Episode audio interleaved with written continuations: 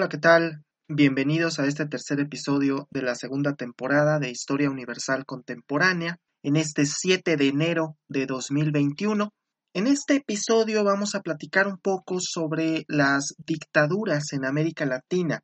tratando de enfocarnos un poco más en el siglo XX y no solamente esto, sino en eh, aspectos que casi no se tocan eh, del siglo XX, que son eh, poco usuales, que a veces pareciera que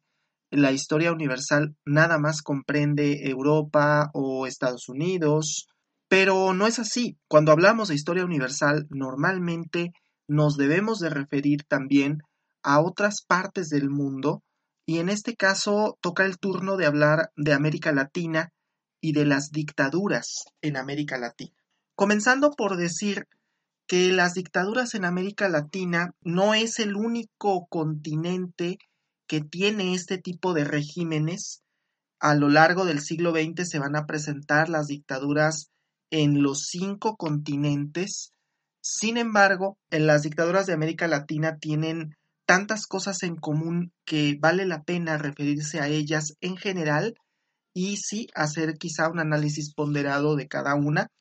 pero a nivel región, América Latina tiene una predilección especial a este tipo de regímenes. También decir que una dictadura es un régimen autoritario. Por definición, es un régimen autoritario y cuya característica principal es la ausencia de contrapesos gubernamentales o políticos y normalmente se ejerce desde una sola persona o desde una cúpula determinada, desde un grupo de personas que ejercen este régimen autoritario. Mencionar que la definición de dictadura no implica por sí misma la existencia de una ideología política determinada. Esto significa que una dictadura puede provenir tanto de ideologías de derecha como de ideologías de izquierda ahora sí que pensando como lo decía el chef Gusteau, parafraseándolo, cualquiera puede ser un dictador. O más concretamente, no cualquiera puede ser un dictador, pero un dictador puede provenir de cualquier lado. Esto atiende también a un dicho popular que dice que cuando la bota del gobierno está pisoteando tu libertad, no importa si es la derecha o es la izquierda. Es decir, las dictaduras se pueden presentar de ambas ideologías, pueden provenir del centro, pueden provenir de la derecha, pueden provenir de la izquierda. Y bueno, también mencionar que las dictaduras en América Latina, cuando nosotros pensamos en las dictaduras, surgen normalmente dos nombres. Se nombra normalmente a dos personas que son como que las dictaduras prototípicas de América Latina, pero no son las únicas. Normalmente el primer nombre que llega a surgir es el de Augusto Pinochet en Chile y si no es ese, surge también el de Fidel Castro en Cuba. Mencionar que estas dos eh, dictaduras o estos dos regímenes que se presentaron en, en América Latina, en Chile y en Cuba, son diametralmente opuestos. La de Augusto Pinochet fue una dictadura que provenía de la derecha y además auspiciada por los Estados Unidos. Y la dictadura de Fidel Castro provenía del bando contrario, precisamente de la izquierda, del comunismo, es de donde surgirá la dictadura de Fidel Castro y que además, eh, eh, en el caso concreto de Cuba, pues la dictadura de Fidel Castro proviene de una revolución, de un proceso revolucionario en 1959 que tenía como finalidad derrocar a otro dictador, que fue a Fulgencio Batista, que ese sí venía auspiciado por parte de los Estados Unidos. Normalmente, normalmente son estos dos nombres, pero no son los únicos. Tenemos el caso de, de Argentina, con la Revolución Libertadora y después, eh, quizá más concretamente, con el proceso de reorganización nacional en los años 70. Tenemos la dictadura en Bolivia, la de Hugo Banzer, la de Gustavo Rojas en Colombia, la de Guillermo Rodríguez Lara en Ecuador, la de Marcos Pérez Jiménez en Venezuela y más actualmente pues la de Hugo Chávez y la de Nicolás Maduro. Y también eh, en el caso de Brasil tenemos la de Humberto Castelo Branco y curiosamente se había mencionado en alguna ocasión que el único país de América Latina que pareciera estar exento de las dictaduras en el siglo XX, pues era México,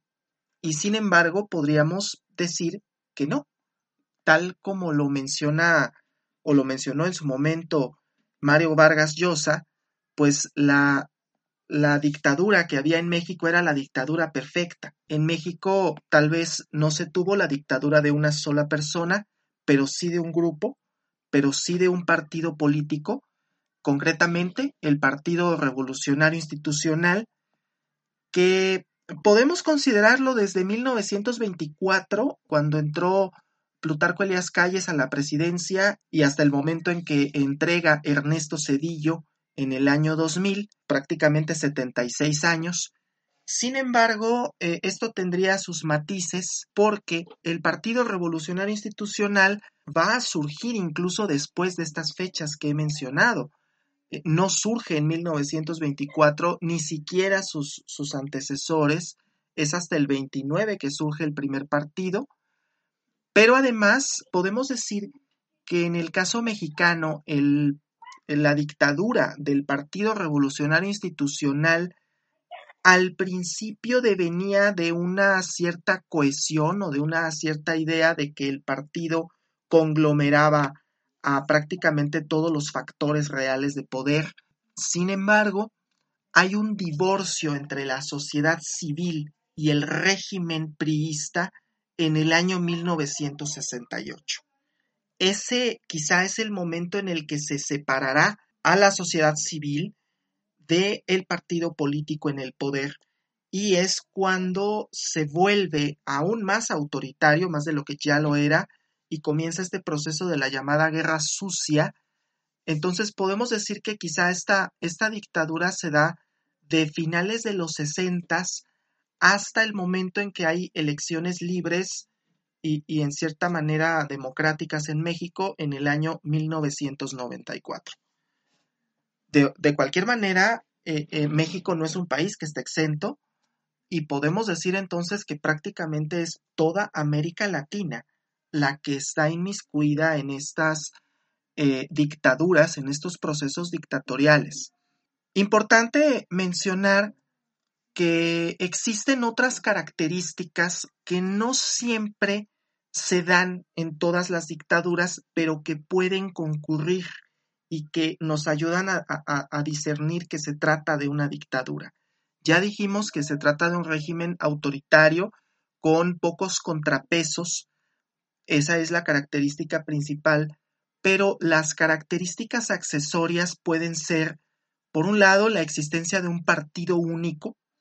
como es el caso mexicano, precisamente, con el Partido Nacional Revolucionario, luego el Partido de la Revolución Mexicana y luego el Partido Revolucionario Institucional, que si bien en la, en la teoría no eran los únicos partidos que existían, vamos, existían otros partidos políticos en el México del siglo XX, pero en la práctica se trataba del único partido que podía efectivamente ganar las elecciones. Entonces, pues ahí tenemos una característica que se puede presentar en una dictadura, que es el partido único. Por otra parte, tenemos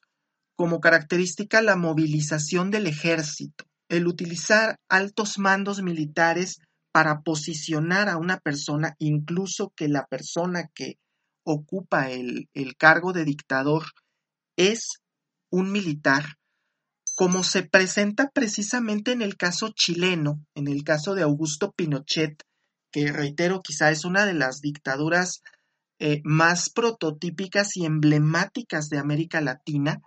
que se da eh, en el año 1973, en septiembre de 1973, el golpe de Estado y la llegada de Augusto Pinochet al poder en eh, Chile. Por otra parte, tenemos como característica la restricción de libertades civiles. Y, esto se presentó en casi todos los casos, pero podríamos mencionar el caso argentino eh, con la desaparición, incluso la desaparición forzada de personas, es una de las características más brutales de estos regímenes, donde ya no se permite la libertad de expresión, donde ya no se permite cuestionar al régimen en turno, ni cuestionar las decisiones que en su momento haya tomado el dictador. Em, como otra característica tenemos la creación de nuevos sistemas constitucionales, esto es, que cuando el dictador llega al poder o el grupo dictador llega al poder, inmediatamente busca cambiar la constitución para así legitimarse desde el punto de vista legal y trata de hacer un Congreso constituyente para que surja una nueva constitución que legitime su régimen. Esto se presentó prácticamente en todos los casos. Podemos, podemos mencionar quizá uno de los más recientes, el de Hugo Chávez en Venezuela, que tan luego llegó al poder en el año 1999, pues bueno, eh, tan pronto esto sucedió, comenzó a buscar que surgiera una nueva constitución, una constitución que a su vez le diera esos poderes, esas facultades que eh, de otra manera y con el anterior orden constitucional no habría tenido. Otra característica de las dictaduras y las dictaduras latinoamericanas es el golpe de Estado, el hecho de que surjan a través de un golpe de Estado, y esto se presenta, salvo muy contadas excepciones, en prácticamente todos los casos. Son muy contadas las excepciones en las cuales el régimen dictatorial surge de una manera distinta a un golpe de Estado. Sin embargo, sí se puede presentar, esto es importante, por ejemplo, en el caso mexicano, decir que proviene de un proceso revolucionario que después le da elecciones libres, en cierta manera, o entre comillas, elecciones libres, pero que a su vez quienes van a tomar las riendas en los años 60, 70, 80, pues prácticamente lo hacen a través de elecciones de una elección legal y de una, de una manera que es la pantomima de una democracia. Pero en la gran mayoría de los casos se está ante un golpe de Estado y en muchas ocasiones un golpe de Estado militar. Esto es que los militares toman el lugar en donde se encuentra el, el, líder en turno, donde se encuentra el Congreso en turno, los poderes legalmente constituidos y los obligan a renunciar o los matan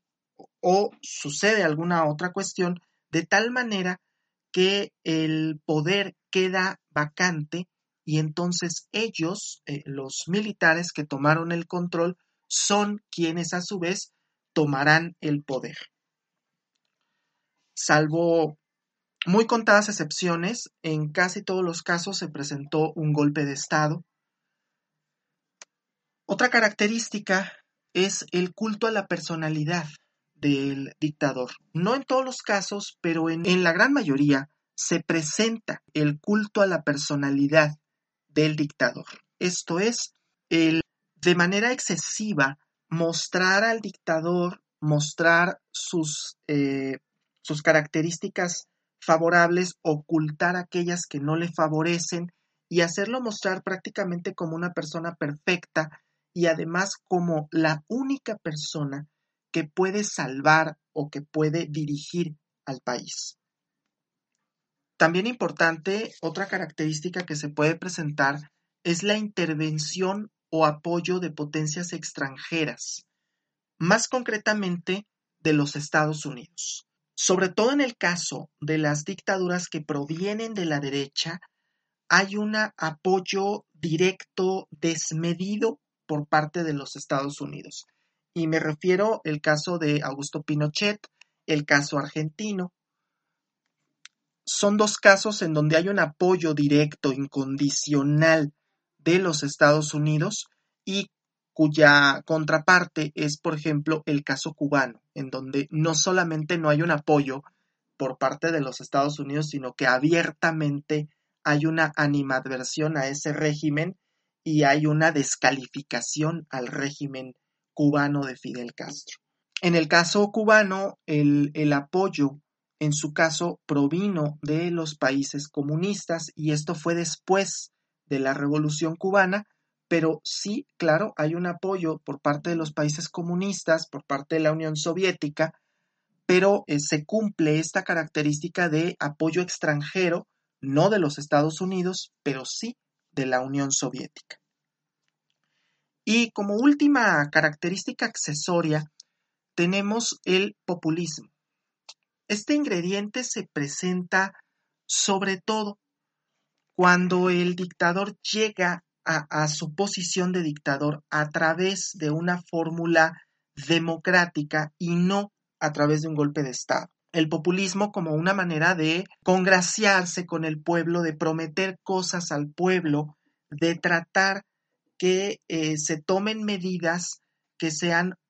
en teoría, para la mayoría, pero en la práctica son para legitimarse y para no perder votos. Eso también muy importante, porque si se está pensando en un, en un régimen en el que se llegó al poder a través de una forma distinta al golpe de Estado, pues entonces no es la intención mantener una dictadura militar, sino mantener una dictadura más bien civil. Ahora bien, ¿de dónde devienen estas dictaduras o, cómo es que históricamente surgen estas dictaduras? Menciona Eric Hobsbawm que las dictaduras en América Latina provienen o fueron propiciadas por las independencias. De hecho, desde el momento en que surgen las independencias en América Latina y sus procesos de independencia son tan abruptos y a la vez tan desordenados, existe un desorden generalizado que desembocó forzosamente en regímenes autoritarios.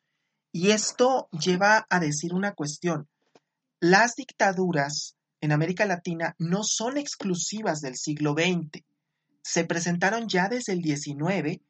eh, por ejemplo, el caso mexicano que tiene el caso de Porfirio Díaz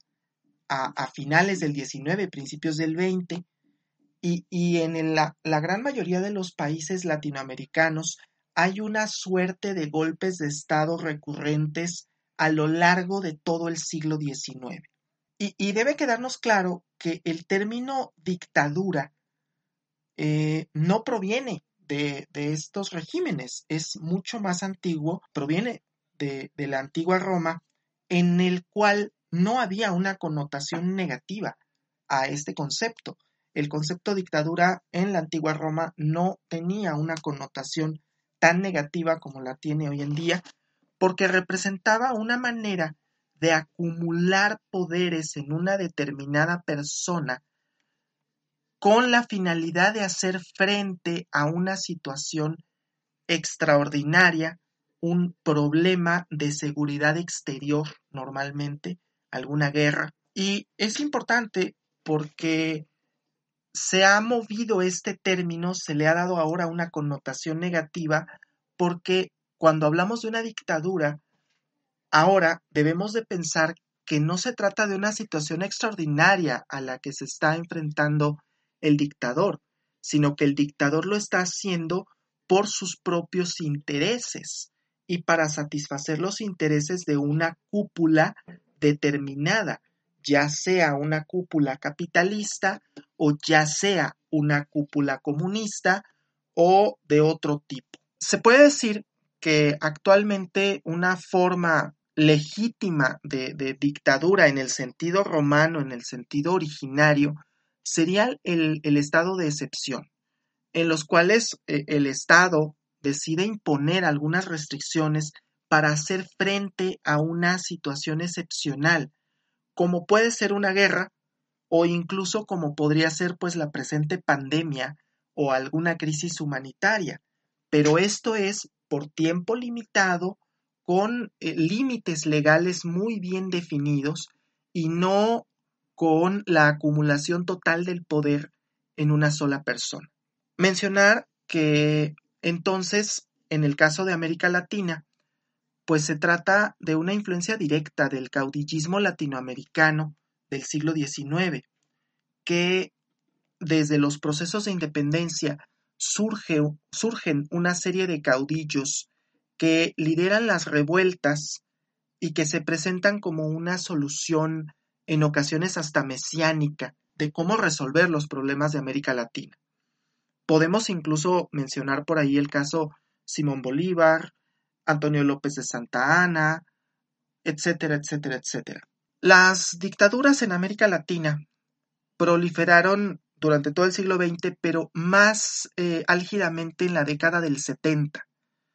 Hubo algunas antes, otras después, pero principalmente es la década de, de 1970 y principios de la del 80 en la que se presentan estas dictaduras, en donde hay un inusitado interés tanto por parte de, los Estados Unidos como por parte de las derechas dentro de América Latina por combatir el comunismo, pero también estamos en el punto más álgido de la Guerra Fría, en donde también el comunismo trata de ganar terreno y lo hará en algunas ocasiones a través de este tipo de dictaduras. Importante mencionar que aunque ha habido muchas dictaduras